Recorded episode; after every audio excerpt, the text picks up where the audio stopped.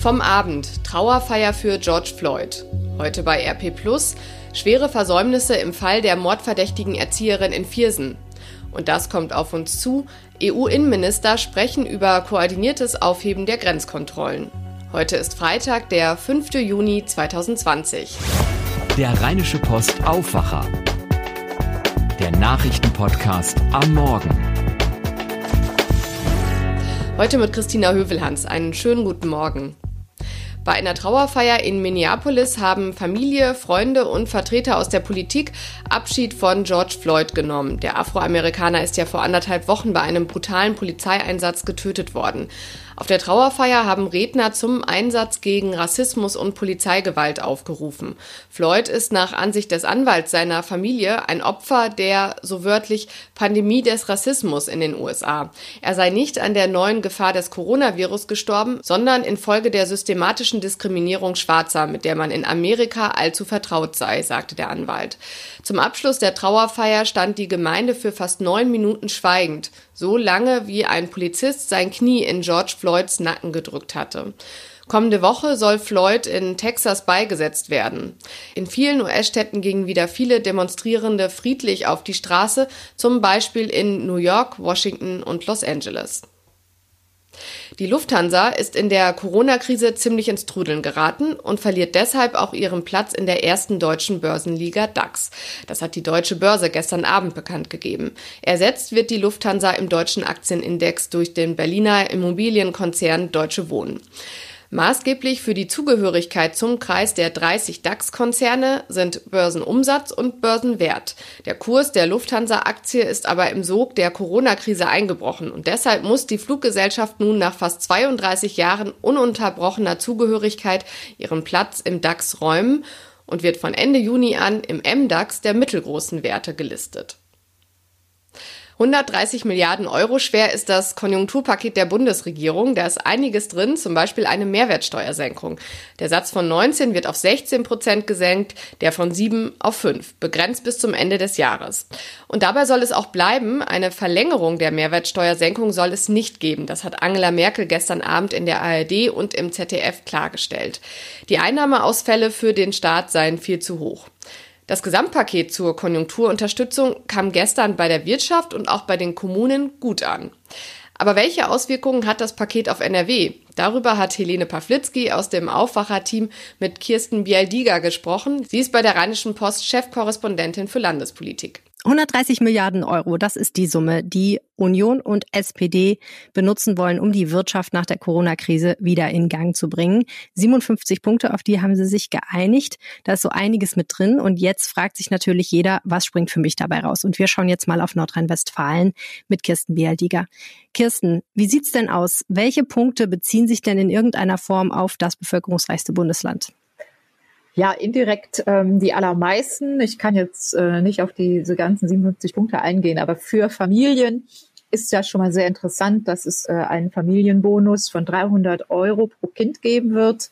Ähm, es gibt eine Mehrwertsteuersenkung, das heißt, egal, äh, nicht ganz egal, was ich kaufe, also es gibt ja unterschiedliche Mehrwertsteuersätze, aber wenn ich im Normalfall jetzt äh, etwas konsumiere, ähm, dann muss ich nur noch 16 Prozent Mehrwertsteuer darauf zahlen statt 19 Prozent wie vorher oder nur noch 5 Prozent bei bestimmten anderen Gütern ähm, statt 7 Prozent. Also das sollte sich im Portemonnaie dann schon für jeden Einzelnen auch bemerkbar machen. Mhm.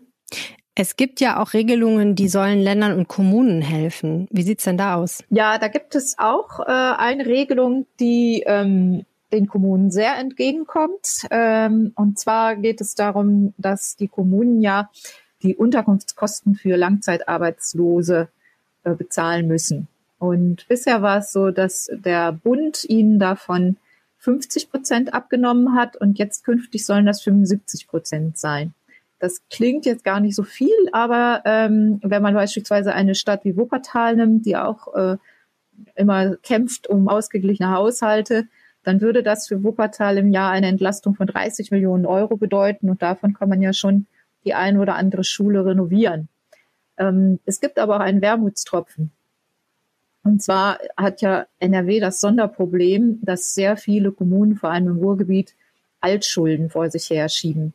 Das sind Schulden, die sie angehäuft haben in der Zeit der Strukturkrise, ähm, der, des Umbaus der Wirtschaft von einer Kohlewirtschaft zu moderneren Branchen hin und ähm, in der Folge eben auch hohe Sozialausgaben. Also dabei bei diesem Strukturwandel sind eben ja auch viele Menschen arbeitslos geworden und das kostet die Kommunen sehr viel mehr Geld als in anderen Teilen des Landes.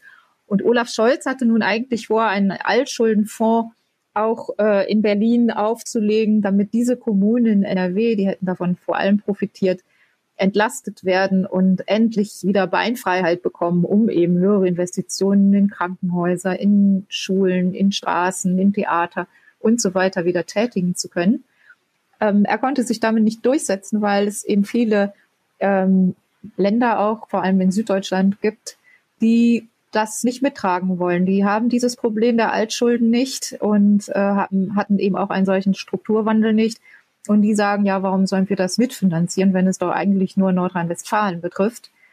Und äh, für diese 24 Milliarden Altschulden müsste jetzt ähm, Armin Laschet dann eine Lösung finden. Und äh, das äh, Problem ist eben weiter offen und darüber sind die Kommunen und auch Sozialverbände und auch die SPD-Opposition sehr unglücklich im Moment. Du hast den Familienbonus von 300 Euro angesprochen. Hier in Nordrhein-Westfalen wurde ja auch schon so ein Familienbonus ins Gespräch gebracht, sogar von 600 Euro, wenn ich das richtig in Erinnerung habe. Kann das denn passieren, dass Familien in NRW beide Boni kriegen? Ähm, äh, leider nicht. Also, da hat die Landesregierung heute einen Rückzieher gemacht und Andreas Pinkwart hat klargestellt, äh, dass die 300 Euro durch Landesmittel, also durch Geld aus Nordrhein-Westfalen nicht aufgestockt werden. Er hatte das zwar ins Gespräch gebracht, aber äh, jetzt heißt es, na ja, die Bürger werden ja jetzt auch entlastet, weil die Mehrwertsteuer sinkt und äh, weil, weil es eben andere Hilfen gibt.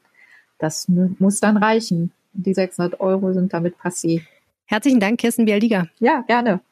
Und das lest ihr heute bei RP+. Neues im Fall der dreijährigen Greta aus Viersen. Politik und Justiz beschäftigen sich weiter mit dem Fall. Die Erzieherin Sandra M. steht ja unter Verdacht, das Mädchen getötet zu haben. Sie arbeitete weiter in einer Kindertagesstätte, obwohl es besorgniserregende Vorfälle gegeben hatte. Doch offenbar versagten die Behörden. Es gab staatsanwaltschaftliche Ermittlungen gegen M., weil sie ein Gewaltverbrechen gegen sich selbst vorgetäuscht haben soll. Ein Gutachten stellte fest, dass sie dringend psychologische Hilfe gebraucht hätte, doch dabei blieb es. Die zuständige Staatsanwältin leitete diese Information nicht an das Landesjugendamt weiter. Konsequenzen wird das wohl keine für die Beamtin haben. Die Staatsanwaltschaft Kleve will kein Ermittlungsverfahren gegen die Staatsanwältin einleiten. Man habe keinen Hinweis auf ein strafbares Verhalten gefunden, hieß es. Das Landesjugendamt des Landschaftsverbandes Rheinland dagegen untersucht mögliche Versäumnisse in der Meldekette. Das sagte der Leiter des Jugendamtes gestern in einer Sondersitzung des Familienausschusses im Landtag. Chefreporter Christian Schwertfeger war dabei. Christian, was genau wollen die Behörden jetzt überprüfen? Also die äh, Behörden wollen eigentlich den ganzen Fall nochmal richtig auf den Kopf stellen. Und das ist auch dringend notwendig. Konkret wollen die Behörden zunächst prüfen, ob die Meldeketten, man kann sie auch Frühwarnsysteme nennen, versagt haben. Warum haben die jeweiligen Kitas, in der die mutmaßliche Täterin gearbeitet hat, die Vorfälle nicht an das Landesjugendamt gemeldet? Es deutet ja demnach auf jeden Fall viel darauf hin, dass es da schwere Versäumnisse gegeben hat. Der Leiter äh, des Landesjugendamts, äh, der sagte auch, dass es sehr wahrscheinlich aufgefallen wäre, wenn alle Kitas die Vorfälle gemeldet hätten.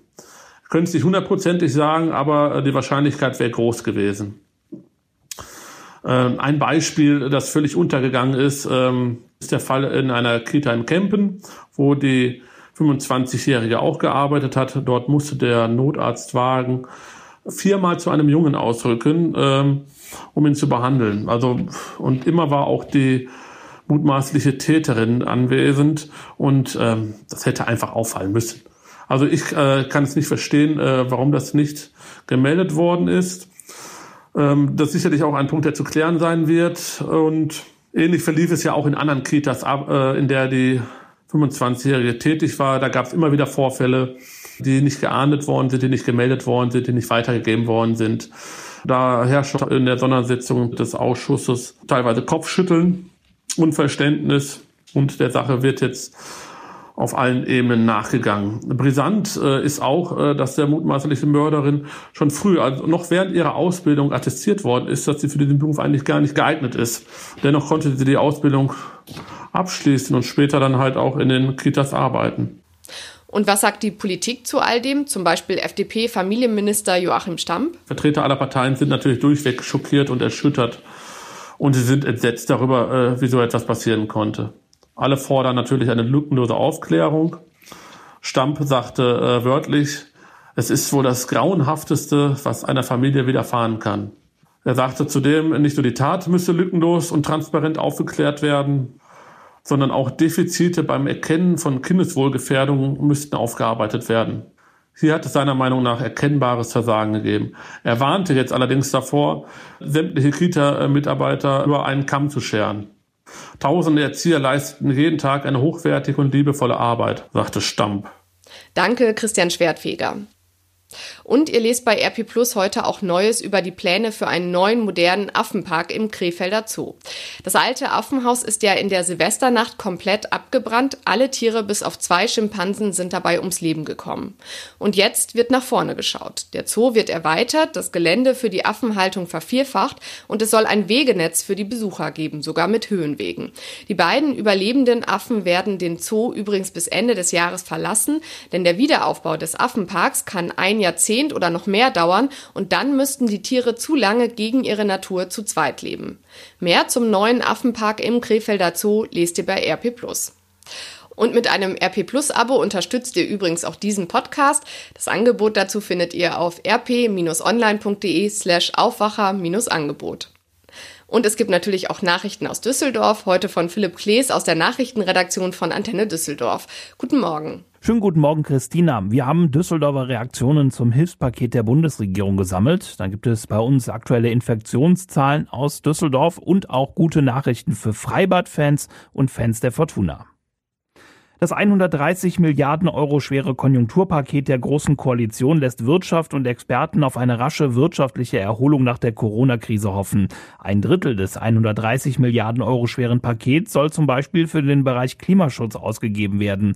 Das sei zwar ein Schritt in die richtige Richtung, so Dirk Jansen vom BUND. Trotzdem habe er sich von dem Paket mehr erhofft. Klimagerechte Gebäudesanierung ist unter ausgestattet. Die Wasserstoffstrategie wird unsere Importabhängigkeit in Sachen Energie nur verstärken. Und eine zukunftsfähige Landwirtschaft wird mit wirklich wenigen Geldern abgespeist und wichtige Bereiche wie der Naturschutz und der Artenschutz kommen überhaupt nicht vor. Bis Ende nächsten Jahres soll zum Beispiel die Prämie für den Kauf von Elektroautos auf 6000 Euro verdoppelt werden. Hier in Düsseldorf diskutieren die Menschen auch über den beschlossenen Elternbonus, also eine Zahlung von 300 Euro pro Kind. Dafür gibt es bei einer nicht repräsentativen Umfrage auf unserer Homepage auch breite Zustimmung. Kritik gibt es aber an der Tatsache, dass der Bonus auch an Familien ausgezahlt wird, die von der Corona-Krise nicht finanziell getroffen sind. Sozial gerecht sei die Zahlung trotzdem, hat uns der Düsseldorfer SPD-Vorsitzende Andreas Rimkus gesagt. Es ist insofern fair, dass zwar alle das Gleiche bekommen, dennoch die Einkommensfrage eine Rolle spielt, weil das ja verrechnet wird mit dem Kinderfreibetrag und am anderen Ende der Skala eben nicht verrechnet wird mit dem Betrag der Grundsicherung. Wer mehr verdiene, müsse am Ende also auch mehr Steuern zurückzahlen. Der Handelsverband hier in Düsseldorf steht hinter dem Paket der Bundesregierung. Es sei ein wichtiger Schritt, um die Nachfrage wieder anzukurbeln, so ein Sprecher. Die Zahl der Corona-Neuinfektionen ist in unserer Stadt leicht angestiegen. Bis zum Donnerstagabend hat das Gesundheitsamt zehn positive Testergebnisse gemeldet. Gleichzeitig haben 20 Düsseldorfer das Virus überstanden und sind wieder gesund. Damit sind aktuell noch 149 Menschen Corona-positiv. Der wichtige 7-Tages-Index liegt in unserer Stadt aktuell bei 7,4. Erst bei einem Wert ab 50 müsste die Stadt aktiv werden und Lockerungen zurücknehmen. Auch in den Krankenhäusern ist die Lage weiterhin ruhig. Am Donnerstag ist allerdings ein weiterer Mensch am Coronavirus gestorben. Damit hat das Virus in unserer Stadt bisher 32 Menschen das Leben gekostet. Bei eher mäßigen Wetteraussichten öffnet morgen am Samstag auch das dritte Düsseldorfer Freibad und zwar das Allwetterbad in Flingern. Es ist in den vergangenen drei Jahren saniert und komplett umgebaut worden. Wegen der Corona-Regeln müssen wir uns auch hier im Vorfeld für den Schwimmbadbesuch registrieren. Zwei Wahrzeichen sind geblieben im neuen Allwetterbad, und zwar der 10 Meter Sprungturm und das große 50 Meter Becken. Beides wurde aber komplett modernisiert. Außerdem gibt es neue Schwimm- und Planschbecken. Der neue Wasserspielplatz muss wegen der Corona-Regeln aber noch geschlossen bleiben. Anmelden müssen wir uns für den Besuch online. Der Link dazu steht auf unserer Homepage antennedüsseldorf.de. Es gibt, wie bei den anderen Freibädern, Zeitfenster für den Vor- und Nachmittag. An den Kassen und in den Umkleiden müssen wir Masken tragen. Die Fortuna kann im wichtigen Ligaspiel morgen Nachmittag gegen Hoffenheim wieder auf Abwehrchef Kahn Eihahn bauen. Das hat Trainer Uwe Rösler auf der Pressekonferenz vor der Partie bekannt gegeben. Eihahn hatte zuletzt wegen muskulärer Probleme pausieren müssen. Dass er jetzt wieder spielen kann, sei eine sehr gute Nachricht Rösler. Kahn ist natürlich ein Zweikämpfer von Herrn, er ist emotional und wenn wir gerade über diese extra 15 Prozent, die wir als Mannschaft finden müssen, um diese gewisse Emotionalität auf dem Platz zu zeigen, dann ist natürlich Kahn ein unheimlich wichtiger Spieler für uns. Kahn ist für unseren Spielaufbau aus der Defensive her ein sehr, sehr wichtiger Faktor. Fehlen werden dagegen Torwart Sex Steffen und Mittelfeldspieler Marcel Dobotka. Das Spiel gegen Hoffenheim wird morgen um halb vier angepfiffen. Wir sind dann wie gewohnt live dabei. Die Antenne Düsseldorf Nachrichten nicht nur im Radio, sondern jederzeit auch online auf unserer Homepage antennedüsseldorf.de. Die Nachrichten aus Düsseldorf von Philipp Klees, danke dir. Und das kommt auf uns zu. Über die Haltung von Sauen in Deutschland wird schon lange gestritten und heute steht sie wieder auf der Tagesordnung des Bundesrats. Es geht um die sogenannte Kastenhaltung auf engem Raum. Die soll eingeschränkt und den Schweinen insgesamt mehr Platz gegeben werden. So sieht es eine Verordnung der Bundesregierung vor, über die abgestimmt werden soll. Nach dem Vorschlag sollen Betriebe 15 Jahre Zeit haben, um sich auf die neuen Anforderungen einzustellen, im Einzelfall sogar 17 Jahre und das stößt auf heftige Kritik. Tierschützer wollen am Morgen vor dem Bundesrat in Berlin protestieren protestieren. Der Urlaub in Europa soll im Sommer erleichtert werden. Am Vormittag beraten die EU-Innenministerinnen und Innenminister über die in der Corona-Krise eingeführten Grenzkontrollen. Deutschland und andere Länder wollen die Kontrollen an ihren Grenzen zum 15. Juni, das ist übernächsten Montag, wieder aufheben und dann könnten Urlauber aus EU-Staaten und anderen europäischen Ländern wieder einreisen. Einige Länder wie Italien und Österreich hingegen, die gehen etwas forscher vor und jetzt wollen sich die Ministerinnen und Minister abstimmen. In der Fußball-Bundesliga ist Borussia Mönchengladbach heute Abend mit dem nächsten Spiel dran beim SC Freiburg. Und mit einem Sieg könnte die Borussia zumindest vorerst an RB Leipzig vorbeiziehen und auf den dritten Platz vorrücken. Bayer Leverkusen liegt im Moment punktgleich mit Gladbach auf dem fünften Platz und hat morgen Nachmittag Bayern München zu Gast. Und Fortuna Düsseldorf ist auf dem Relegationsplatz und empfängt die TSG aus Hoffenheim. Hashtag der Woche. Black Lives Matter ist zurück. Der Hashtag, der 2013 das erste Mal benutzt wurde, steht für Protest gegen Polizeigewalt und Rassismus. Und zwar nicht nur in Posts aus den USA. Gestern benutzten ihn viele, um über eine Demo mit Zehntausenden Menschen in Wien gegen Rassismus zu berichten. Morgen sind in vielen deutschen Städten Silent Demos gegen Rassismus geplant, unter anderem in Düsseldorf, Köln, Lippstadt und Dortmund. Dabei wollen die Teilnehmenden für acht Minuten und 46 Sekunden schweigen. Für genau diese Zeit drückte ein Polizist sein Knie auf den Hals von George Floyd. Wer mehr zu den Demos wissen will, sucht auf Instagram Silent Demo. Wer das Geschehen verfolgen will, schaut am besten in einem beliebigen sozialen Netzwerk nach dem Hashtag Black Lives Matter. Und so wird das Wetter in NRW. Heute gibt es teils kräftige Schauer bei 12 bis 16 Grad. Das meldet der Deutsche Wetterdienst. Morgen wechselnd bewölkt bei einzelnen Schauern und 14 bis 17 Grad. Und am Sonntag ähnlich bei bis zu 19 Grad. Das war der Rheinische Post Aufwacher vom 5. Juni 2020 mit Christina Hövelhans. Schönes Wochenende. Mehr bei uns im Netz www.rp-online.de